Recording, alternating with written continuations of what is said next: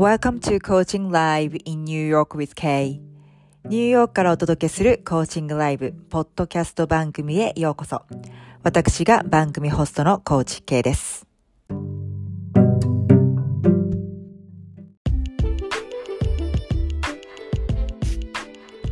Hi everyone, thanks for tuning in today. I just wanted to say hi and quickly introduce myself as well as what my podcast program is about. リスナーの皆さん、いつもご愛聴ありがとうございます。初めての方、私の番組を発見してくださりありがとうございます。この番組では2012年より認定ライフコーチとして活動してきたニューヨーク在住のコーチ系がシナリオなしのリアルライフコーチングセッションを公開しています。あなたにコーチングを身近に感じていただき、セッションを通してあなたが自分とつながって、本来の自分と一致しながら目覚めた人生を送れるよう願いを込めて番組作りをしています。ソロエピソードでは、今までと同じやり方で頑張ることに限界を感じているバリキャリ女性が目覚めていくことで想定外の人生を想像していけるヒントとなるようなお話をしたり、ブレイクスルーが起こる読書、目覚めが起こる読書というテーマで私の人生を変えた本が教えてくれた学びをシェアしています。時にはゲストもお呼びして皆さんのお悩み解決のヒントや前へ進む勇気となるようなお話もお伺いしております。スピリチュアルを現実世界に落とし込み、ブレイクスルーを起こす方法をロジカルにわかりやすくお伝えしています。ニューヨーク発形式、軽やか、人生、ゲームコーチングでスピリチュアルを日常化することによって、目標を追い続けるだけの人生から、ゲームのように夢中に楽しめる人生へとパラレルシフトしていけます。実際にスピリチュアルを日常化してブレイクスルーを起こすオリジナルのゲームを作ってみたい方、一度無料相談までお越しください。無料相談の申し込み、または番組についてのお問い合わせ、リクエストは概要欄に載せております。各リンク、またはインスタグラムアカウントの DM までご連絡ください。インスタグラムまだの方はぜひフォローしてくださいね。k.saito.coaching kay.saito.coaching です。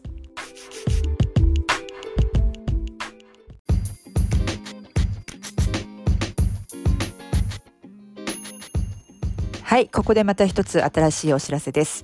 えー、実はですね、新しい無料 PDF、無料プレゼント、完成していたんですけれども、なかなかあの、ランディングページが追いついていなかったのですが、えー、とうとうダウンロードページができましたので、えー、お知らせしたいと思います。えー、あなたの直感力を診断するチェックリスト。努力だけでは到達できないブレイクスルーを起こすヒントということで、えー、無料 PDF としてお届けしています。えー、こんな方におすすめです。えー、仕事でもプライベートでも真面目にやるべきことをやって自分の責任を果たしているのになんだか人生楽しくない。仕事でこれ以上頑張ることや自分の能力に限界を感じていて苦しい。今までのやり方ではうまくいかなくなってきて、他のやり方がわからず焦りを感じている。人間関係で同じような問題が繰り返し起こるけれども、原因がわからずもやもや。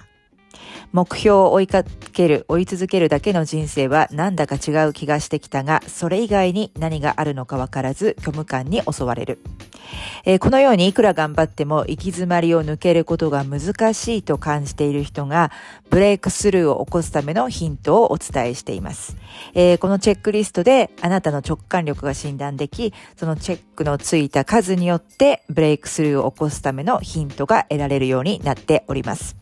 えー、ぜひね、このチェックリストをあなたがまだ使っていない潜在的な能力を開花させる第1ステップにしてみてください。えー、お申し込みは概要欄に貼り付けてありますリンク、もしくはインスタグラムの、えー、DM まで、えー、ご連絡ください。たくさんの方のお申し込みをお待ちしています。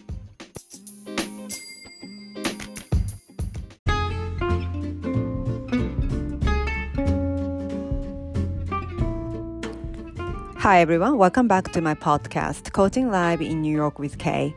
Today's episode is a live coaching that I had back in summer on Instagram. I invited Hero F, whose life has been changing in a rapid pace. She feels unsettled and uneasy in spite of all the wonderful things that are happening. We will explore why she doesn't feel in the flow.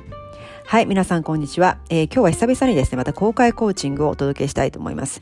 えー、少し前にですね、インスタグラムにひろえさんという方をお招きして行った公開コーチングセッションとなります。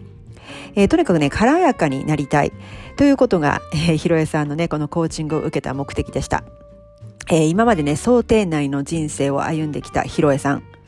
まあ、いろんなことがね、自分のその想定外のことが想定外のペースで展開されていって、まあ、戸惑っている、まあ、追いついていない気がして不安ということでしたね。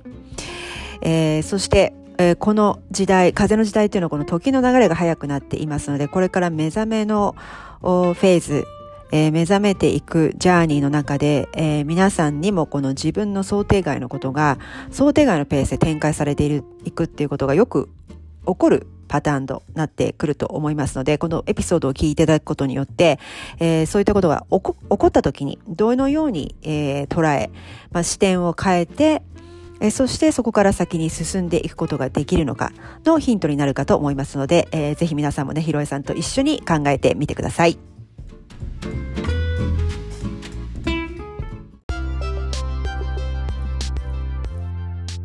えー、今日はですね、また再びちょっと公開コーチングをしてみたいと思います。えー、他のね、ひろえさんという方をお迎えしている、えー、行いたいと思うんですけど、やっぱり公開コーチングって、私普段はあの耳からのコーチングしかしないので、ちょっと私にとってもチャレンジングなんですよね。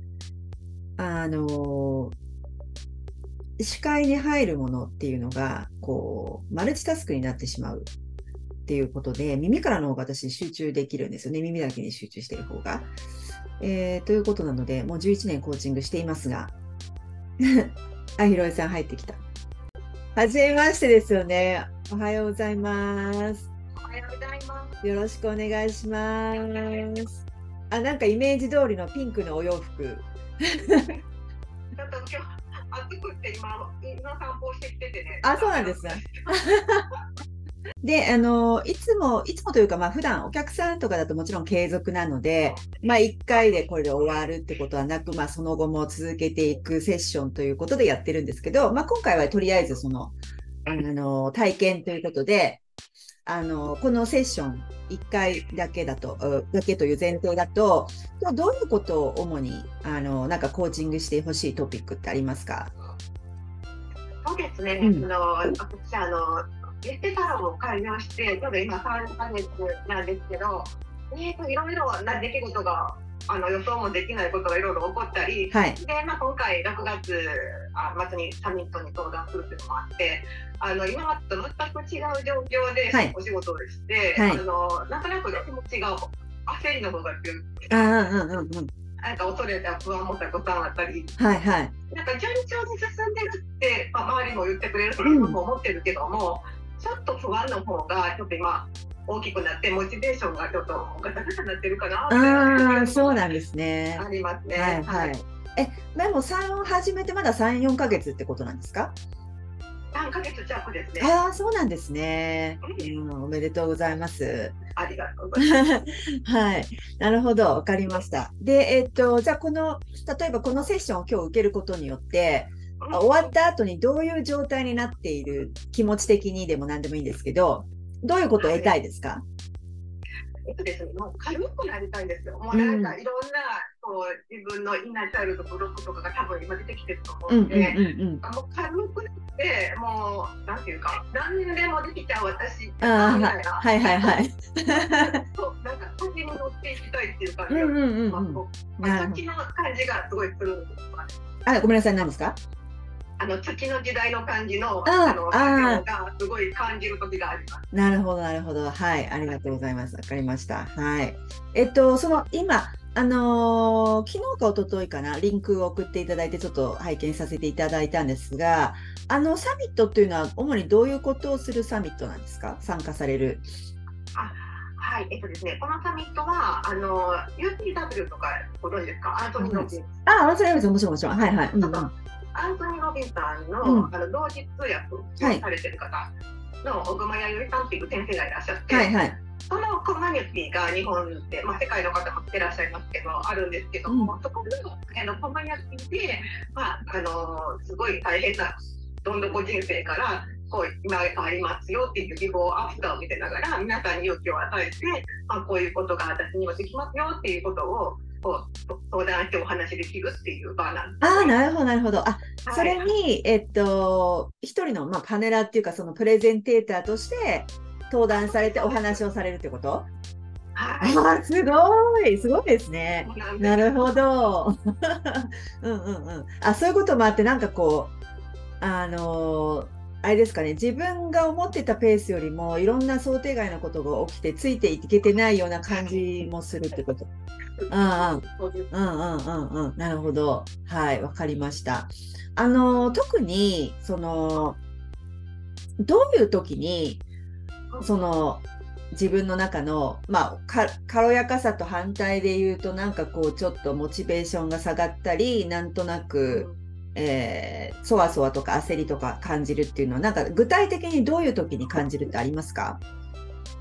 えっとですね、あのーなんていうか、私はもともと金融機関に勤めてましてあ、そうなんですね。あ全然違う業界だったんですね。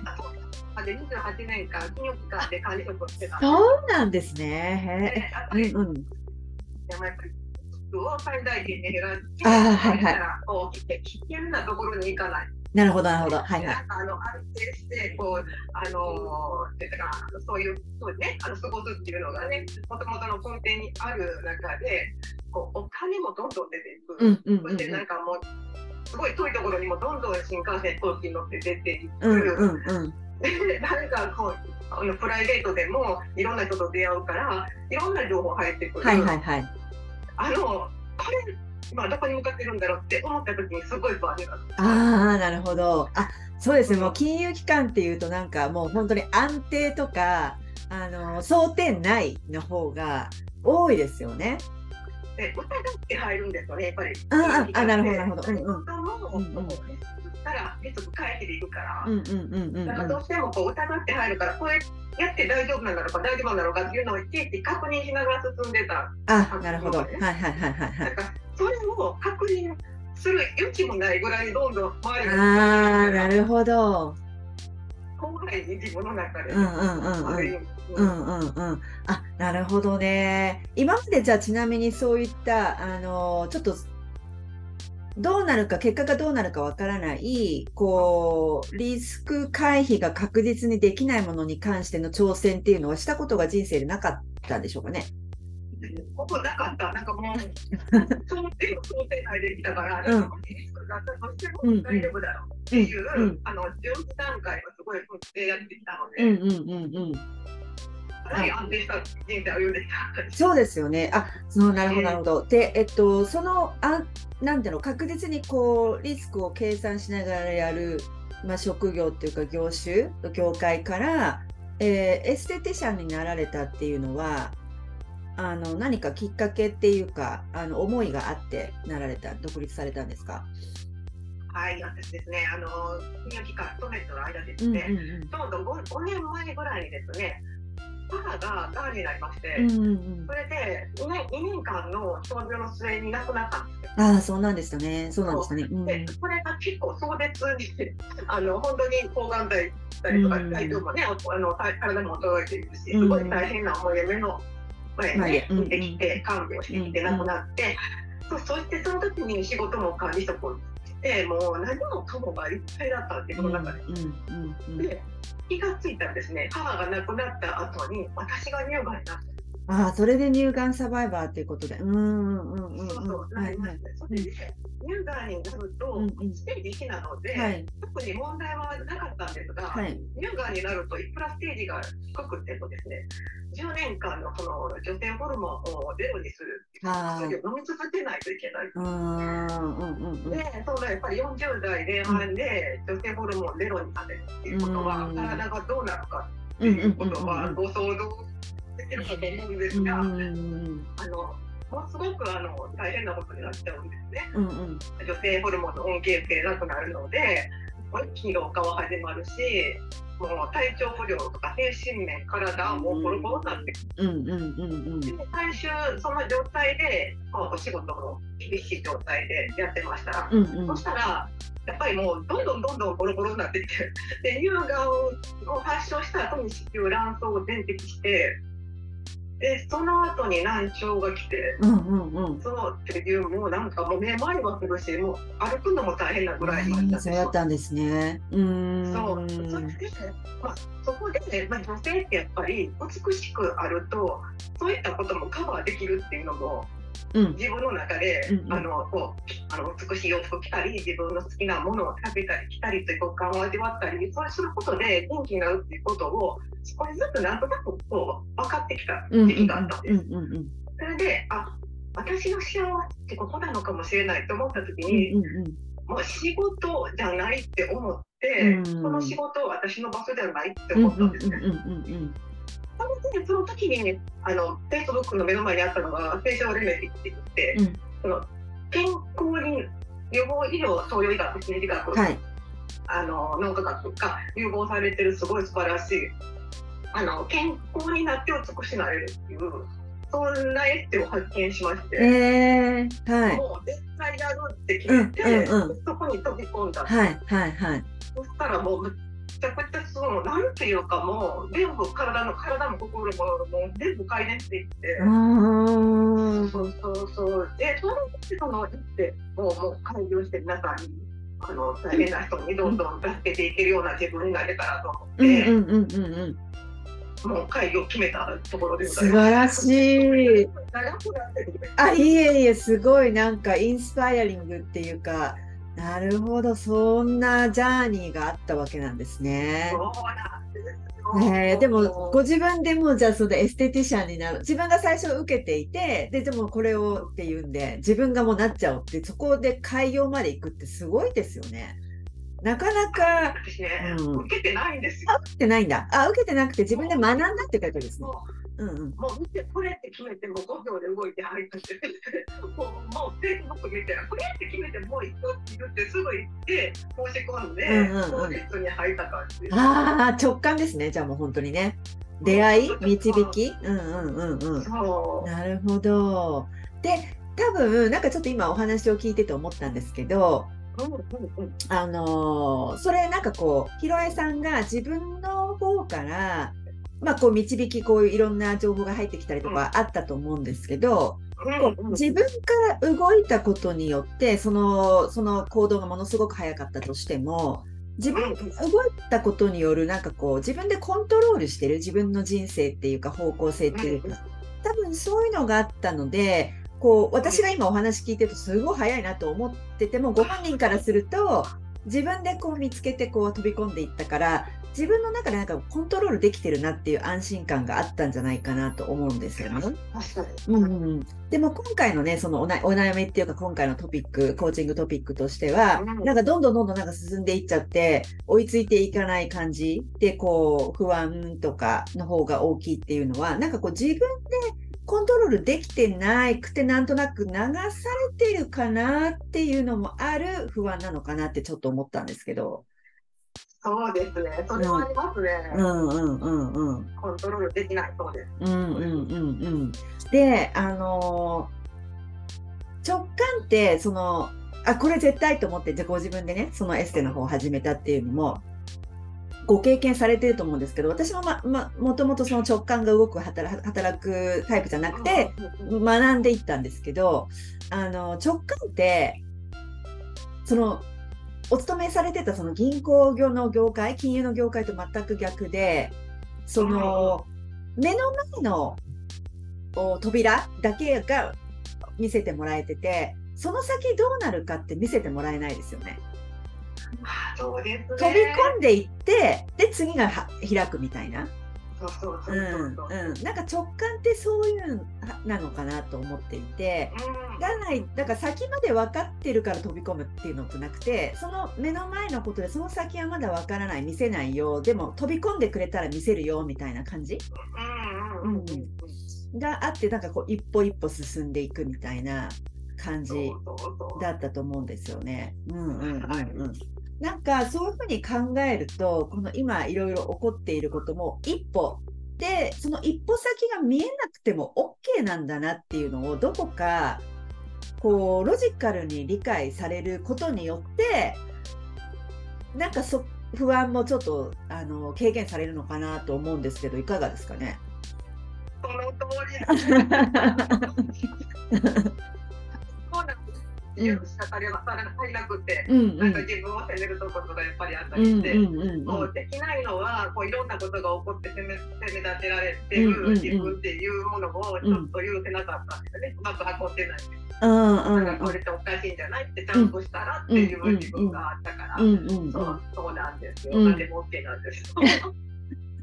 そうだから一歩先がそのちょ目の前の扉だけが見えてればいいっていうのを OK にするっていうのとでも多分ひろえさんのその金融業界でのそのなな何十年でしたっけ？10 28 28年。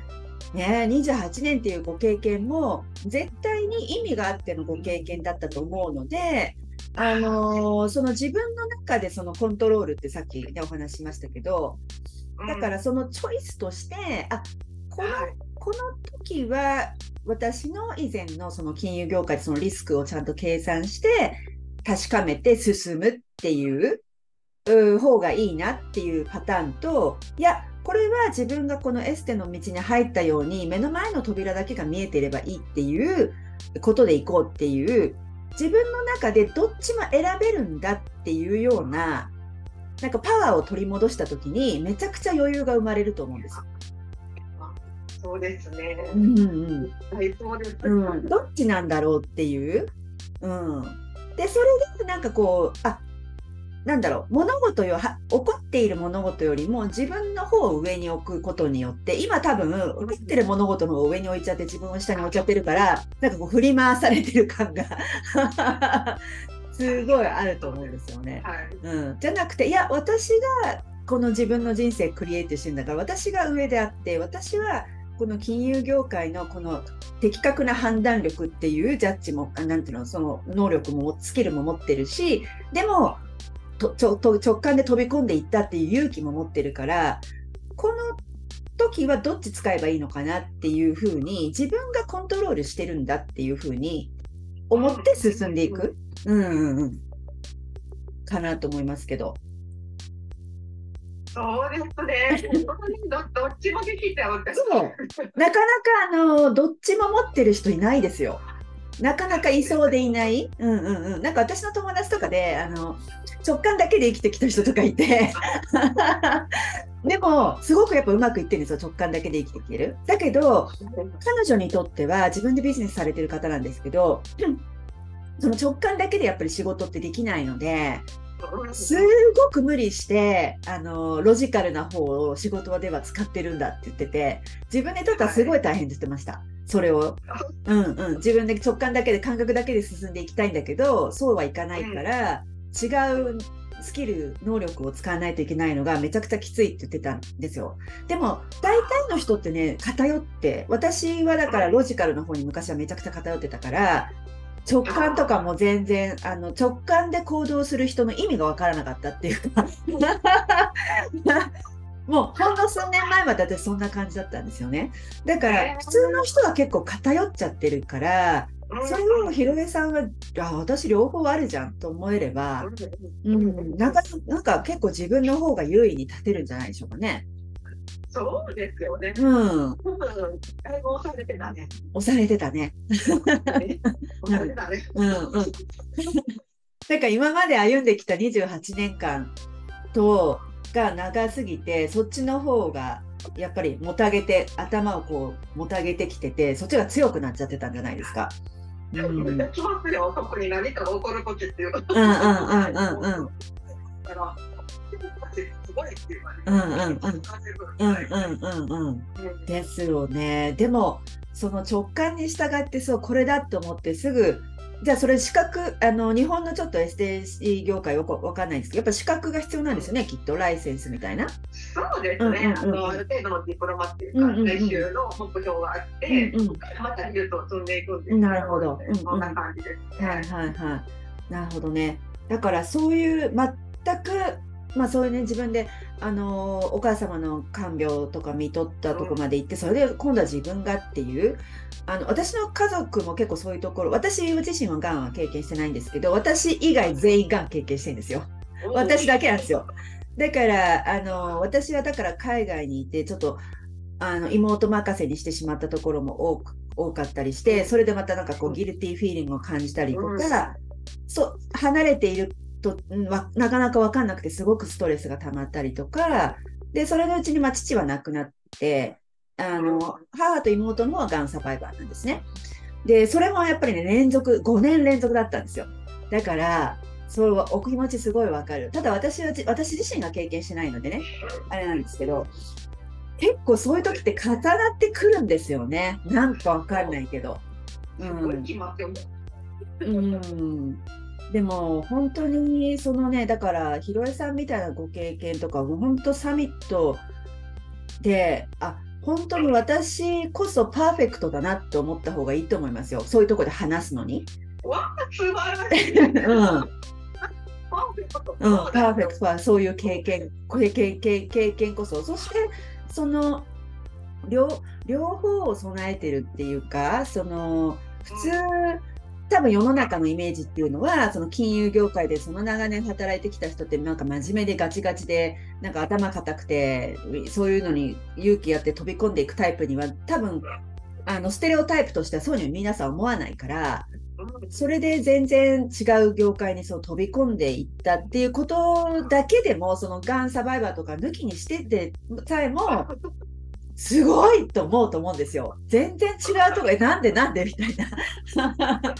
うん、それだけでも結構勇気もらえるプラスそういったパーソナルライフのご経験があったらもう鬼に金棒というかなんかそこまでパワフルなストーリーもないと思うし、うん、それはそれでも自信を持っていらしていいんじゃないかなと思いますよね。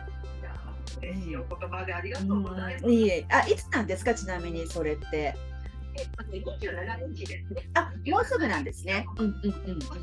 うんうんうん。なるほどなるほど。ええっとその対面でしか参加できないんですか？オンライン参加も。あのオンラインあまたあの送ります。あ、そうなんですね。だそうそうだから、はい、あの皆さんにもね、なんかあのここで見ていただいてる方にも ね、あのアーカイブ見ていただく方にも参加いただけたらなと思いますけどね、勇気ある。ねえー、ひよりちゃん体験あ、そうそう。うんうん。あ、お知り合いなんですか？うん。そう、同じなんです。同じコミュニティ。あ、そうなんだ。ええええええはいはいはい。そうですね。そうそうそう。でもなんか、しおりさんの時の公開コーチングも、あのー、後半はあれですよね。確か、うまく回り始めると自分を止める傾向があるっていうことをコーチングさせていただいたと思うんですけど、なんかちょっと似てますよね、ひろやさんの場合もね。うんうん。もうなんか日本人女性特有でしょ。うんうんあのおじけづいちゃうですよね。ねうんうんでもそれ誰でも多少あの大なり小なりこう、うん、やっぱり変化が伴うじゃないですか成功するにも。失敗するのも変化なんだけど成功するのも結構大きな変化が来ると思うとやっぱちょっと怖いって思うのは、うん、普通普通だと思いますよ。うんうん、えー、でもあれとこうしても勉強してね、あのオープンして、バーって楽しくみんな取り合ってこうバーって動き回ってんのに時々苦しいって。なんか本当にあのまあこれは何かと思って受け止めるけどもやっぱりその自由をこう一手に入れるとやっぱりその責任っていうのはね全部自分にかかってくるから。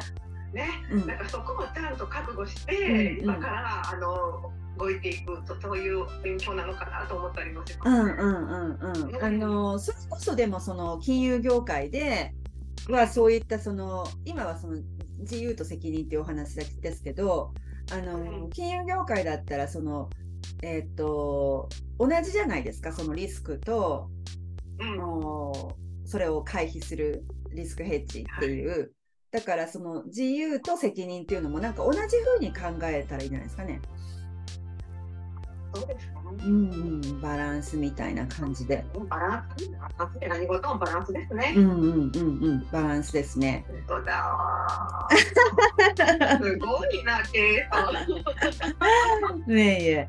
だからその時にあのしおりさんの時にそこをコーチングしたかちょっと一瞬記憶にないんですけどあのその時に自分でまた出てくるとするじゃないですかそういうあなんか怖いでその時にあの投げかける言葉言葉がけっていうのがあるとあのそれをなんだろうきっかけにまた自分を取り戻すというかになると思うんですけど何か思いつきますかね？あなんかまた自分私あ不安感じちゃってるなと思った時に何か自分に投げかける言葉、あそうですね。それはね、私ずっとそれは言うもう言い続けて、金融機関に行ってる頃から、運転しながら私は最高、私は素敵ああいいですね宇宙の最高結果って いいねいいねわーってこう盛り上げて盛り上げて盛り上げて盛り上げてああはいはいやってますね。それはやってて、まあ、できるかっていうことで意識が変わって、うんうんやっぱりなんかね、感情とか行動みんな変わってくるって思ってるから、うんうんうんうんなんかとりあえず口に出してそれをもうあの言うって感じ？なるほどね。はいはい。いいんじゃないですかね。うんうんうん。で、えっと、あとその自分にこう、おここおで選択肢があるっていうふうに、えー自分に思思い出させる、リマインドをさせるために、えーなんか、なんでしょうね。うんと問いかけか自分に対するクエスチョンは、もあるといいと思うんですけど、それなんでしょうね。今、私もちょっと、なんかいいのないのかなって思いつかないんですけど、うんうん。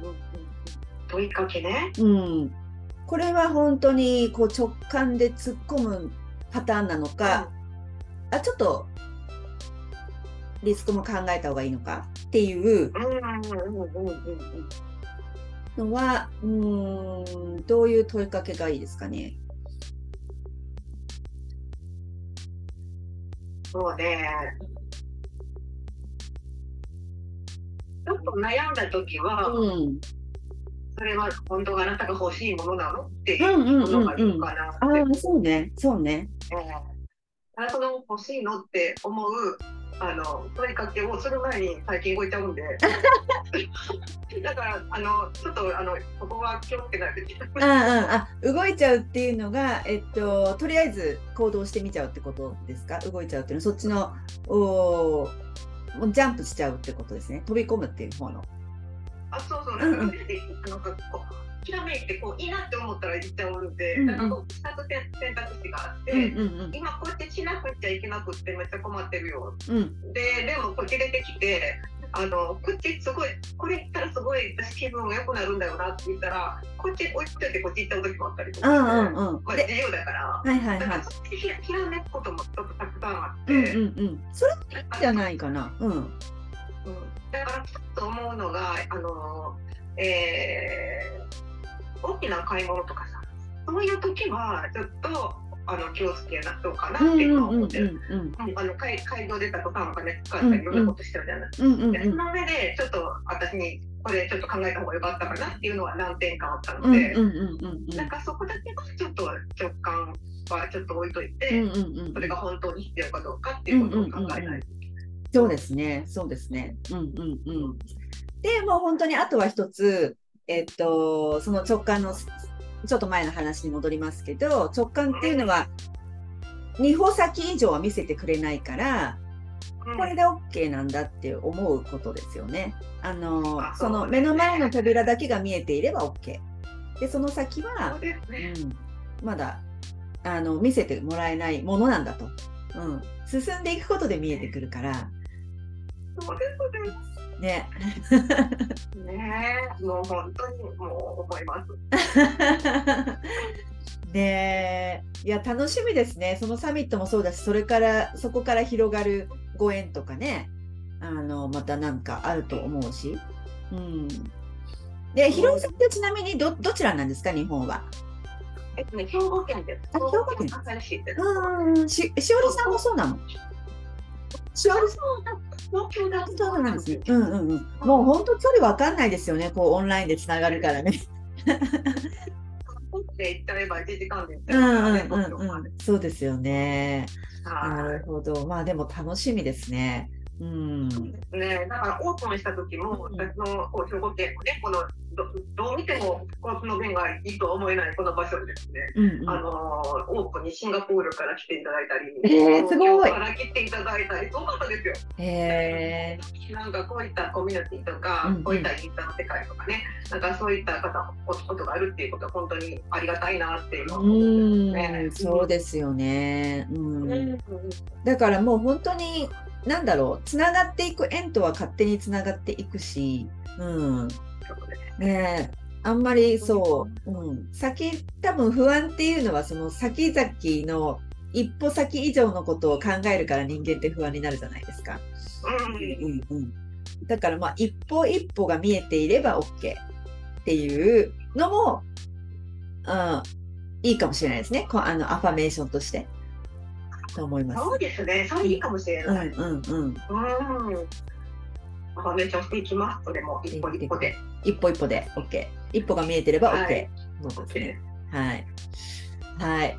いいいかがですか？あの、他に何かあります？ああ、いや、まあ、他というか、もうだいぶこう、あの、軽くなって。なった？あ、よかった。あの、総合的にまとめて、こう、いい感じに、なんか、頭からして。あ、よかったです。よかったです。うんうんうん。あの、エネルギー、あの、生産と、なんていうか、あの、私なんかね、もう、天海祐希のイメージがすごくあって。ああ、なんか言われたことあるかもしれない。はいはいはい。ああ、なんかね、うん 今でも人気ですよね。なんか、そういう女性って一番素敵だなと思って、ケイさんのことを見てたから。ああ、ありがとうございます。嬉しいお話ししてこうこれだけコーチングしてもらえたっていうだけうんですごいなんか私も盛り上がってる。よかったです、よかったです。はい、はい。ね、あの、またなんかちょっとアップデートとかあったら教えていただきたいですし、ね、はい。また一緒にコラボライブもしたいなと思います。はいできたらね、やりましょう、やりましょう。はい。は。はいい。で、えっと、じゃあ今、あのーセッションで、このセッションで一番のベネフィットというか、ここが良かったなっていうところを一つご感想を教えていただけますか？あそうですね。うんあの一番良かったのは、まあ、私右往左往していろんなこと考えちゃって不安になってるけど、うん、でも私は私で OK なんだっていうところがうん、うん、うん。なんか腑に落ちたって感じ。はいはいどこか自信がなかったっていう部分を信じきってなかったところがあうん、うん、ったので。うん、うん。でもそんなに完璧を求めなくてうん、も、うん、うん。あもう私はちゃんとできてるんだってうん、いうところ、うん、うん。あのいろいろ考え方もあるけど、まあ、それはあの金融機関時代の考え方も丸だし、今の私と考え方も私も丸だってことが分かってうん、うん、うん、うん。よかったです。そうですね、そうですね、そうそう、はいなかなか2つ双方持ってる人がいないので、それは、あの、ひろえさんにとって、すごくアドバンテージっていうか得な部分だと思うので、それを使わない手はないですよね。あそうですね。うんうんうんうん。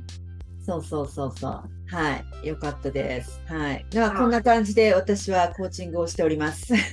で、はいひろえさんも、そしてここに、あの、今見てえーくださった方、これからアーカイブ見てくださる方も、もし、あの、まあ、公開コーチングはいつでも受け付けておりますので。あなんはいかいっぱい知り合いが入ってきて、あ、本当ですあか。のあ、まさえちゃん、まさえちゃんありがとう。ありがとうございす。ました。あつぶらさんもありがとうございます。じゃあもうありがとう。ありがとうございました、皆さん。はい。もし、あの、コーチングごご興味あれば、ぜひぜひお知らせください。顔出しはちょっとっていう方はね、あの、ポッドキャストでもやってるので、あの、声だけで、ポッドキャストだったら公開コーチング OK っていう方は、別に匿名でも OK ですし、ポッドキャストだったら。なので、あの、DM ください。つぶらさん、ありがとうございました。すいません、今終わっちゃうんですけどね。はい、はいありがとうございました。はい。じゃあまた、あの、良い一日を。はい。お送りください。失礼いたします。はい。あ、元気いただきましたってありがとうございます。はい。失礼いたします。はい。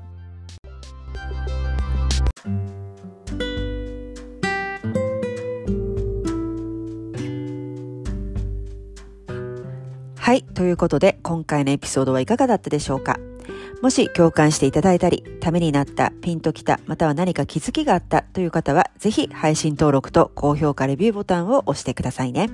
そしてお友達にもシェアしていただけると嬉しいです。行動してるけど結果に広がりがない。ブレイクスルーが起こらない。やることやってるけどなんだか人生つまんない。物足りない。先が見えていて、その見えている先がワクワクしない。自分の能力に限界を感じている。突き抜けるためには何かが必要だけど、それがなんだかわからない。目標を追い続けるだけの人生はなんだか違う気がしてきたけども、それ以外に何があるのかわからない、などなど。そんな方々がスピリチュアルを現実世界に落とし込み、ブレイクスルーを起こすサポートをしています。スピリチュアルは実は特別な能力でなく、誰でも身につけられる実用的なスキルです。スピリチュアルを日常化できた時、ブレイクスルーが起こります。今まで引き寄せや手放し、瞑想などスピリチュアルを少し試したけど効果がなかった、腑に落ちなかったという人でも無理なく日常生活に落とし込んで楽しく習慣化する方法があります。その方法を知りたい方、一度無料相談までお越しください。申し込みは番組の概要欄にリンクを載せておりますので、ぜひそちらをご覧ください。また、あなたの直感力が診断できるチェックリストを無料プレゼントしています。チェックがついた数によってブレイクスルーを起こすヒントをお伝えしています。概要欄からぜひダウンロードしてみてくださいね。インスタグラムまだの方は k.saito.coaching までぜひフォローをお願いします。それではまた、ポッドキャストでお会いいたしましょう。コーチ K でした。Thank you for stopping by and sticking till the end of the show today. I hope you really enjoyed today's episode and come back and see me again in another episode. I can't wait to see you then. Bye.